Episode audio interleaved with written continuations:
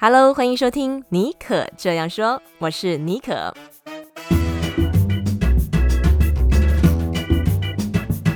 为你注满创意动能，你也可以这样说。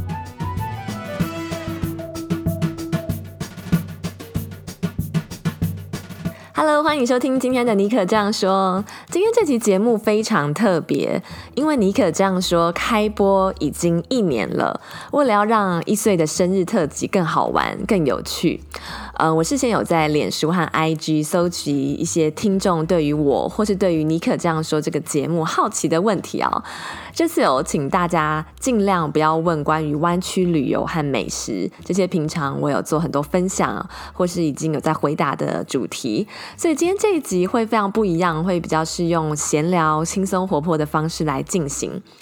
而且为了要帮节目庆生呢、哦，我们现在在 FB 的粉丝专业和 Instagram 都有举办一个围棋一个礼拜的抽奖活动哦，会送出七本书，这七本书跟职场管理、个人成长和思维模式等等都有有相关。那每本书哦，我自己都非常喜欢，很好看。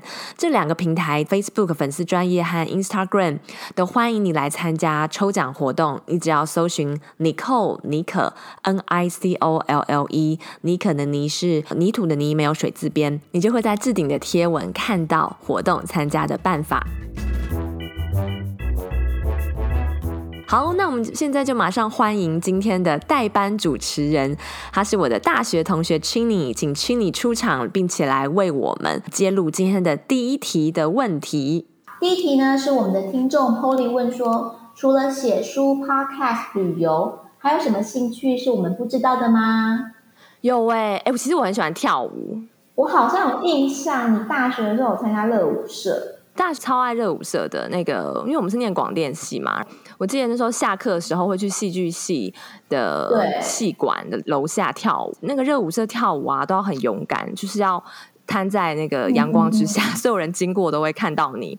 我觉得那就是练就了这种跳舞的一个技能，还有脸皮很厚这件事情。我工作之后啊，其实一直都有去跳舞的习惯，不管是在健身房跳舞。那现在呃，疫情在家的时候啊，其实更是随时都可以跳舞。可能开了一整天会啊，然后下午就会在家放个五分钟的音乐，自己喜欢的音乐。然后我最近就很喜欢一个韩国老师，K-pop 配 U-Jin，然后这样跳一跳，你就可以马上流汗。我觉得是一个很快就可以放松充电的方式。还有另外一个兴趣，呃，我觉得讲出来有点丢脸。为什么？讲讲看啊。是写书法。写书法哎，所以你小时候就是有学过，对不对？很 old school，对不对？就就很很少听到。真的要感谢我妈，小学的时候让我去学书法，好像还有参加比赛。为什么我会在 隔了那么多年会想要重新去写书法？是因为我最近想要找一个可以快速让我进入心流状态的一个活动。那我后来发现啊，写书法真的是因为你透过写，然后那个墨色印在纸上，你真的会会你的手可以跟你的心灵和大脑做一个连接，就不太会去想一些别的事情。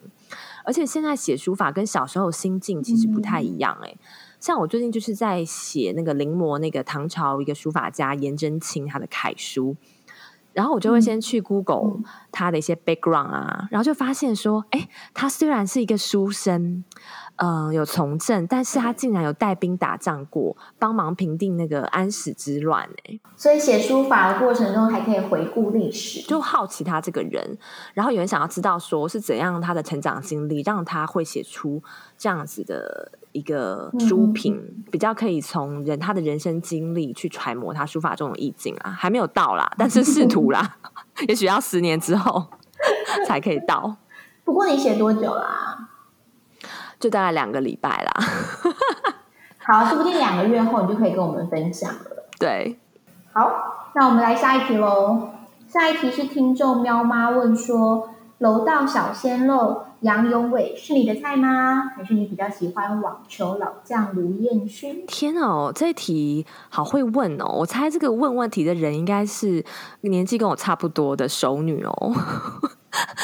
我我我这一题我觉得呃，应该要看就是你希望用在哪里吧？没有啦，kidding。用在哪里？这几个字有点怪怪。好，我觉得如果是现在认真回答。如果是你要谈恋爱哦，dating 的话，我可能会选小鲜肉，因为就看了赏心悦目，心情比较好。如果是要结婚挑选人生伴侣的话，我会选择年龄比较成熟、人生阅历比较丰富的对象。那我印象中，卢彦勋他在这次冬奥的首轮比赛上有讲一句话，不知道大家有没有 catch 到？就是因为其实这次是他网球选手生涯的最后呃一次站上舞台的机会。他很衰哦，他第一轮就抽到那个世界排名第五的德国网球金童，人家现在才二十二十三岁，那个泽瑞夫，嗯、然后卢彦勋已经三十七岁了。可是他抽完之后，然后媒体就访问他，他就说：“毕竟啊，这个泽瑞夫他的现在就是正值青年嘛，两个人彼此的状况其实是有落差的。那我就尽力的去打好。嗯”每一分去投入在这个比赛当中，觉得哇，他的心态和格局好飒哦，所以这可能是我会选卢彦勋的原因吧。对，好，所以结论是卢彦勋获胜。那我们来第三题，宇哲问说，目前做过最喜欢或最有趣的三个工作。哦，哎，这个真的我有蛮多可以讲的，因为我不知道你知不知道，我莫名其妙我的人生就是做过。超过十份工作，十个职业的工作，十份，你说含打工那些的，对不对？对，那也包含，嗯、可能就是我兴趣比较多元，一个工作超过两年的，就算我做过很长的工作。嗯、好，那我觉得我做过最有趣的工作，第一个算是配音员。配音员，对，因为我大二的时候就在一个广播电台主持节目，有访问一些地下乐团啊，然后放一些音乐之类的。哎，Chinny，我不知道你知不知道这件事情。对啊，对啊，对啊，这我知道。嗯，那个时候除了主持电台节目啊，在课余的时候，有戏剧系的学长姐带我去拜师一个叫周振宇的老师，他是这个华语广告配音界的一哥人物，是这个资深企业的声调训练讲师。觉得那个时候每每周要去那边老师的工作室上课都很期待，因为我们训练就是有带到广告啊、戏剧到有声书的配音，嗯、然后老师就很像妈妈桑。他就觉得说，哦，好啊，好啊，你们大家也 ready 了，那我就可以从你们车上 抽一点钱啦，就带我们去跑通告。所以那时候在上课空档很忙哎、欸，有的时候一接到老师一通电话，然后就说，好，今天我们要去 News 酒吧，今天去台北知音或者是一些台北的独立录音室。印象最深刻的是哦，有一次我们被临时 SOS 去华视录一个一分钟的电视广告，配音员这个工作是以秒计费的，又是电视广告。所以，他其实对配音员的要求，在尤其是你用声音、音调、情绪传达这个脚本，这个要求非常的高。嗯、所以，他要我们短时间进入这个脚本里的情绪。嗯、那通常我们以前去接广播的配音哦。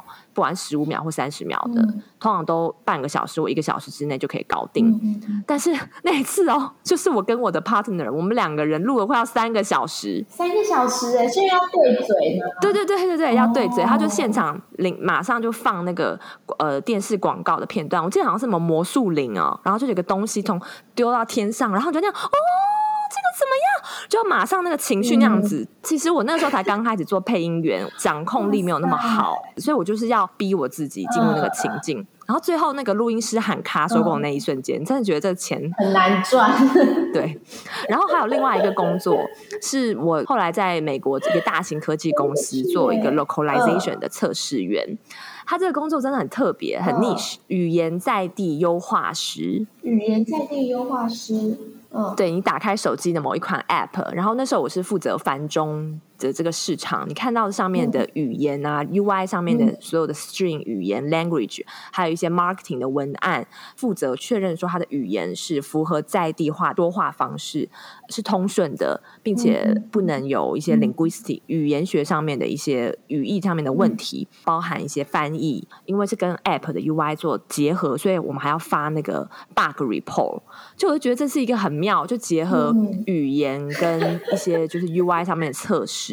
为什么这个工作有趣？那个时候这个案子它是有全球大概有五十个语言要支援，所以我们工作的那个环境是可以去接触到你没有机会去过的国家，跟那些人一起共事，像是有沙乌地阿拉伯啊、芬兰、捷克之类的国家，然后就有了解到说，比如说巴西跟葡萄牙，他们都是讲葡萄牙文，因为巴西曾经是葡萄牙殖民地嘛。但是他们这两个国家的人在语言的用法上，和甚至口音上都不一样，所以要特别请两个来自这样国家的人去做这个优化跟翻译，在他们公司的过程当中，会了解到一些不同民族之间的小故事跟美美嘎嘎，我就觉得很很有趣，很像是一个联合国。对，这个工作真的很有趣，而且也很少听到，就不是我们一般熟知的工作。嗯，要讲三个哎，你要讲第三个吗？哦，好，就是在行销市调公司的。一个 account executive，那是我在美国念研究所毕业回台湾之后做的比较出奇的工作。嗯嗯嗯，那这个工作为什么会觉得有趣？是因为它挑战了我的极限。就你必须要去面对客户，就是面对客户我 OK 嘛？就是就是跟客户这样子，嗯，嗯，嗯，谈案子啊，交流简报。但是他还要要求我们，就是每个月从这个市场销售数据的 data 啊，你要去分析这个资料，然后能够说出一套，直接去那个客户现场做简报。然后有的时候他只是是那个月啊，零点一的这个数字的这个变化，客户啊，产品经理就会现场马上电你哦，就说这发生什么事情，怎么样怎么样？你刚开始做这个，这根本对这个市场和数字还不是很敏感，就是要想办法调动你各种的想得到的回答的情境，去给他一个比较合理的解答。对当时的我来说，是一个很烧脑的工作，所以这个有趣的经验就是说，可能以后不会再做这样的工作了。对，这这这结论也蛮不错，就是很明确的知道说自己不适合什么，那我们就换别条路。嗯，好，那我们来下一题，下一题是 IG 账号 am 点 c 问说，请问你是怎么找到自己想做的主题，或是挑选合作的对象，还有如何面对网络的评论？这有三个主题。哇，那我先讲怎么找到自己想要做的主题好了。其实我一路上都是一个有点，嗯，嗯，一开始蛮任性的，就是都 follow 自己的热情跟直觉。有些人可能一开始是先在脸书上面 follow 我的粉丝页，戏骨 Bonjour，知道说我是一开始写旅游书起家的。因为那个时候我从德州搬来湾区嘛，对这个地方很好奇啊，嗯、就每周去嗯湾区爬爬照的时候啊，就会把这些观察和体验记录下来。那因为我觉得我这个人比较可能比较奇怪的地方，就是说我我对人有很强烈的好奇心。比如说我去到那个矽谷的那个史丹佛大学，嗯、它附近有一条街叫 University Avenue。那个旅游书上或是网络上可能就会说，哦，这个是这条街上面。的这栋房子是 Google 或者 Facebook 他们的第一个办公室就在这里，嗯、那我就会去想说，哎，那为什么他们要建在这条路上？然后这个背后发生过什么事情跟故事？嗯，所以我可能就会去了那个地方。拍了照之后，我就会嗯，在那之前或之后，我会去找一些资料。实际上去到那现场的时候，嗯、我就会问那附近，比如餐厅啊，可能在那边是一个老字号餐厅。我去那边吃饭的时候，我就会问说：“哎，你知不知道为什么 Google 当年在这边是发生什么事情？”这样，然后有时候就会得到意想不到的一些历史故事，或者是说当地人才知道的事情。对，然后就把这些东西集结，然后做分享。这个过程我自己很 enjoy，就是这样子去探寻这个中间的原因，就循着这样的热情，我慢慢把矽谷 Bonjour 这个旅游的东西给有把它做出来吧。对，那后来我觉得是这个热情，其实也随着是自己人生阶段的 move on 会有一些不同。嗯、像我去年呃有短暂离开企业，全职做自媒体，嗯、后来绕了一圈，我又回到回归企业，在追求梦想的过程当中。你可以找到一个会让你比较舒服的方式去经营。我现在其实还在走这条路，去摸索一个自媒体更稳定的一个变现模式，找到说未来可以持续跟我的听众，因为我听众读者也会长大嘛。什么主题？比如说职场文化观察啊。呃的部分我也抛出来，然后哎，没想到就是他们也会给我一些反馈，嗯、说哎，我分享我自己呃，后来又回到企业工作，在做自媒体这样子的一个过程。透过要做个人品牌自媒体这件事情，反而我投入到我正职工作的时候会更有动力，因为你知道说你的人生不是只有工作，你还有别的热情。然后也会因为想要让你的个人品牌自媒体更好，嗯、反而会去更加充实自己。这类分享也今天得到一些听众啊、读者的回馈，都让我觉得是一个很棒的交流。嗯、这个听众他的下一个问题是网络评论方面的，对不对？就最后一个子题是如何面对网络的评论？我觉得其实啊，有评论有酸民，你不觉得是件好事情吗？就是有流量啊，对不对？代表有人在听你讲话，就代表你是有点能见度的。所以首先，你被酸的时候，你要先开心，帮自己按个赞。开始面对网络评论，我也会有点七上八下。然后后来我就发现，其实你就把它当做是你怎么样看待朋友给你的意见。比如说，这个朋友他给你的意见，你觉得他是有建设性的、呃，客观的，你就会去虚心的接受他，甚至会感谢他。如果你冷静分析之后，觉得说，嗯，这个可能有一点恶意、人身攻击之类的，那你就要学会分辨之后，你就去放下，不用把你的精力放在那个上面，浪费你的脑力跟体力。嗯、当然，我觉得还是就是说要尊重每个人，他在这个网络世界都有发表自己想法的权利和自由。嗯、最重要一件事情，就是如果当你看穿一件事情啊，这个世界上的人本来就是形形色色，每个人的思考还有言行啊、态度就是不一样。那你其实不可能让每个人都喜欢你，所以会受到负面的网络评论也是很正常的事情。嗯、我觉得你刚刚讲的我还蛮认同的，就是我们先分析嘛，嗯、分析它到底酸的内容是什么啊？是个人的啊，还是有建设性的，还是什么的？然后我们再看要怎么归类它，嗯、然后再把它放下。呀，对啊，还不赖。好，下一题，哎，这题还蛮，我觉得还蛮 personal 的。就如果你跟老公吵架，会当天和好吗？百分之八十会，因为我是一个比较健忘的人。那谁先低头？嗯，以前会是我，我会就可能去跟他说：“哎，我们要不要去散个步啊之类的。”但是现在就是说，我们两个人都。已经就是 都毕竟都老夫老妻了，嗯、我们可能就会先各自去做一下各自的事情。嗯、现在可能半小时一两个小时就可以了。我很快啦，是我老公比较慢，所以我在等他。所以你大概十分钟，然后有五十分钟在等他，对不对？没错，哦，好慢哦。好，尼克老公，你听到喽？好，自己加注一下。下一题是 Angel 问说，如何成为公众人物之下不害怕眼光，又能同时做自己的心法？哇，这题也是我很大的一题。对啊，这学问很大。这个问题我曾经深深思考过，也曾经好像陷入就是所谓的网络上的数字流量、嗯、点赞数。因为毕竟我觉得出来做这一行，嗯、就是如果你不在乎点赞数，嗯、那你也太 zen 了吧。可是我觉得。当我陷入这个的时候，我现在其实已经是脱离这个状态了。嗯、但我之前曾经 care 就是点赞数的时候，就是在每个关键时刻的时候，我会去抽离，比如说跟看书，或者跟我的朋友聊天，或者跟这个在这个领域的前辈请教，问他们怎么走过来的。你其实需要说问自己做这件事情。嗯比如说我写文章，我做节目，我的起心动念是什么？只要有一个人跟我说：“哦，今天你的这个故事啊，我真的觉得很打动我，或者说我这个地方真的没想到可以这样子玩，我我就会觉得哎很有收获，然后我觉得也很感激大家跟我的交流。嗯”毕竟每一个在社群上面给你按赞的人，嗯、其实他背后都是一个活生生的人呢。嗯、我觉得这件事情很惊人的事情，因为如果你你你平常能够有三十个人，嗯、你找到三十个人能够在一个会议室听你说话，嗯、这是多么多么不太可能的事情啊！嗯、但为什么我们要因为网络上只有三十个人帮你按赞，嗯、你就郁郁寡欢一天？It doesn't make sense.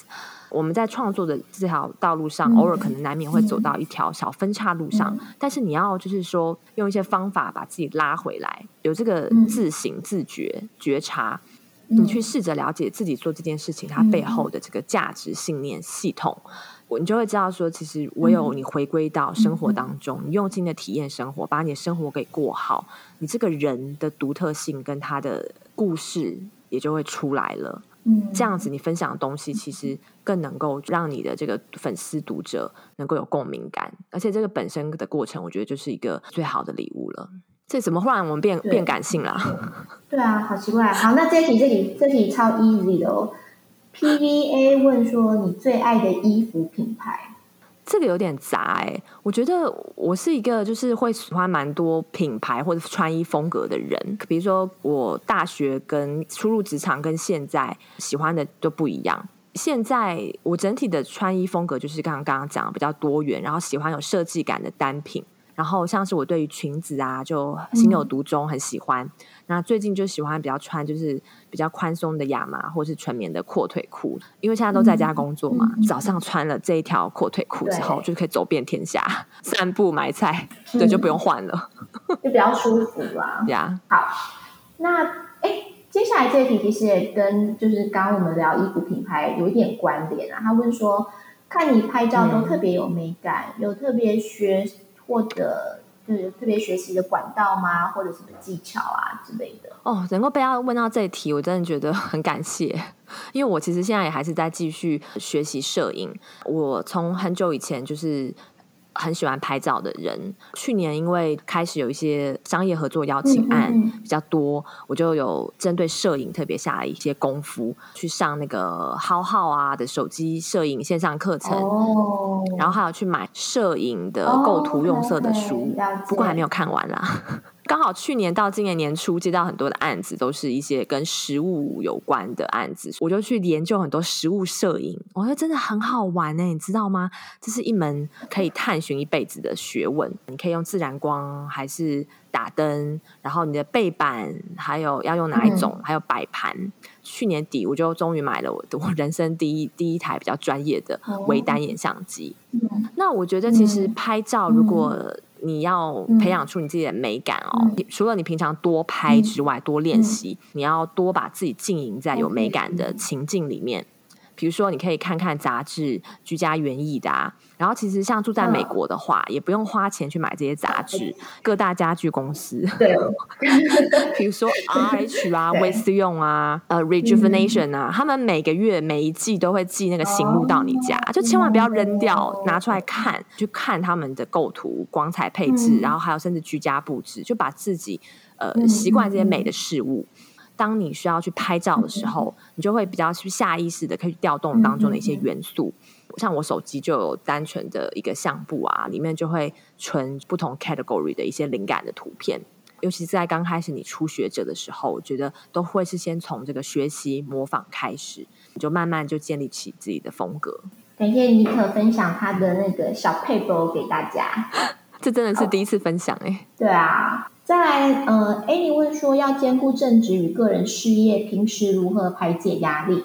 哦，哎，这题我觉得现在很很需要，尤其就是疫情，大家又回到公司，或者有些人还在家里上班。嗯、我觉得就是你要穿插一些，呃，对你来讲很有效率的小充电，在工作的时间当中见缝插针的休息。嗯、你要找到就是可以让自己快速抽离情绪压力的一种仪式。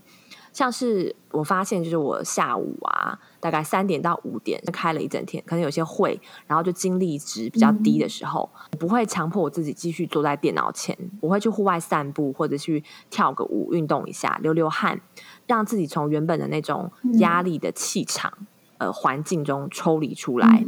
除了平时你生活当中要见缝插针，把握休息的机会，为自己充电。另外一个就是说，你在一个像是我在，比如说我。有一个高强度的专案，比如说我知道他三四个月之后会完成，然后我就会给自己排一个假期。像我目前就是计划九月就会排两个礼拜假，去像是红木森林的小木屋住一下，选一个大自然为伍的环境。那段时间就是工什么工作都几乎都不要做。假期结束之后就会得到充足的充电，你又好像感觉有电可以投入下一个 project 或者开发你下一个热情。好。那我们来最后一题喽。呃，最后一题是有怡文跟 Polly 都有问到，嗯、最近有没有读什么好书值得分享？有哎、欸，真的好多书哦。这一题感觉我可以 讲十分钟，没有啦。青女现在在台湾，她应该待会要吃中餐了。好，嗯，还好还好，嗯，有，我最近蛮喜欢月之文化出版的一本书，叫《与其麻木前进，不如勇敢迷失》。这个作者林子君，他有上我们第四十三集的节目哦。他很特别，因为他在呃台大经济系第二年二年级的时候，他就深入尼泊尔，创办了一个国际 NPO 组织，叫远山呼唤。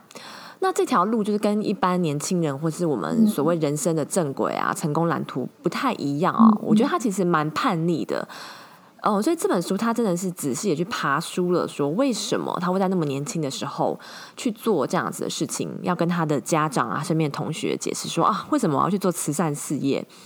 其实这个是你要去厘清自己真的想要的东西是什么。那我觉得我们其实在这个年代哦，而且社群媒体很发达，大家都常会看说哦，这个人要做什么啊？嗯，社会的。现在主流价值观是什么？其实蛮容易迷失的。我觉得，如果你现在有点被某一个事情卡住了，嗯、或者一直对于你内心的梦想哦，就是欠缺那临门一脚，没有去追求，或者是常常很 care 别人的眼光的话，嗯，蛮推荐你看这本《与其麻木前进，不如勇敢迷失》，是一本可以给大家勇气和一些思维呃能力上面需要具备的一些东西吧，蛮推荐的。好，然后下一本是。商业方面的书叫做《思维的良率》。思维的良率，嗯，对，思维的良率，什么良率？思维的良率是由商业周刊出版，然后他是这个台积电的一个前资深主管彭建文呃作者呃写的书。那这本书哦。因为其实我后来就是开始去年开始把那个个呃用用用心经营原本的兴趣变成个人品牌来经营之后，嗯、我就开始对这种教你一些商业思维的书很有兴趣。嗯、那这个作者他很厉害的地方是，他不愧是在这个职场有多年的历练，还有企业辅导心得，嗯、他的逻辑非常的清晰，所以他在书里面的前半段哦，还有探讨这个世界级的这个成功企业他的经营思维。和这个高效率工作法后半部呢，它穿插啦，还有用一些检查表和脑力图。我们现在在就是职场每一个阶段的人哦，都可以去快速从中学习怎么样提升思维的良率。嗯、对，比如说有些人可能会想说，哎，那为什么每次升迁都轮不到我啊之类的？那这本书我觉得就很不错。嗯嗯。最后一本是我接下来计划要看的书。为自己而写，改变人生的简单写作技巧。嗯、那这本书它吸引我的地方啊，是因为它的这个作者是、嗯嗯、呃日本广告文案达人啊，他有二十五年的这个写作的经验。那这本书除了有针对你要怎么样写出吸引人的广告文案呢、啊？还有告诉大家，呃，这个面试履历的攻略法，履历的写作也是一套非常专门，需要有很多地方要注意的。所以我觉得这个年代哦，写作力就代表你的影响力吧。很难有人现在的工作不需要写作，就算你是工程师，在工作当中写 email 的技巧也会决定你在职场的这个高低。那这本书呢是由皇冠文化出版的，就接下来是收录在我的这个 to read list 当中，我觉得也还蛮有趣的。我看了一下评论呢，我觉得应该还不错，所以在这边先跟大家做一个分享。好，非常谢谢你扣的推荐，这两本书也列了我接下来的书单。所以呃，这就是我们这个阶段，就是尼可这样说，ask Nico anything，就是尼可有整理了一些大家的问题。哎，所以问完了是不是？对啊，问完了。今天非常谢谢那大学同学 Chinny 跟我连线，当我的代班主持人，非常感谢你。谢谢尼克的邀请，邀请我来玩，谢谢喽，拜拜。非常感谢你收听和参加这一集的特别节目，谢谢你们提供这么有趣的问题哦！我自己真的很 enjoy 录制这一集。那也好奇，不知道大家对于这样子的节目形式比较轻松的调性，你们喜不喜欢呢？欢迎大家把想法，任何想法分享到 IG 或是脸书上面。最后不要忘了，为了庆祝尼可这样说节目的一岁生日，我们现在在脸书的粉丝专页和 Instagram 都举办一个为期一星期的抽书活动，我们会送出七本书，包括我刚刚推荐的呃几本书都有在里面。那也非常感谢商业周刊、月之文化和皇冠文化赞助好书。最后的最后，我想要跟你分享，在这一年的时光里，四十多集的节目当中，感谢有你陪我走到这里，因为你的收听和留言，让我有勇气持续坚持下去。这一年访问了许多领域的职人和作家，以及跟我一样带职创业，为了实现自己心中梦想的实践者。这一年，我也历经了我自己生命历程的转换。面对了不孕和我自己的不完美跟脆弱，透过做这个节目，我不断的自我探索，收获了许多我自己当初都想不到的生命的礼物。其实啊，不知道你有没有发现，我的个性算是蛮有自己主见的，也蛮愿意发表分享自己的 idea，但是却透过主持人这个角色，我成为了一个倾听的人，把自己隐藏起来。嗯，我觉得我蛮像一把符合人体工学的椅子哦。嗯，希望说让受访者来我的节目，他就可以敞开心扉，尽量的畅所欲言，透过我的引导啊，说出他们每个人独特的生命历程。嗯，这一年来，透过制作主持，尼可这样说，我也有了勇气说出自己的故事。是你们每一个人真真切切给了我这个力量，我也一直相信，我们诉说的其实也是你的故事，你也可以这样说，create your own story。好，那今天的特别节目就到这边告一个段落喽，我们下次再见，Have a good week，拜拜。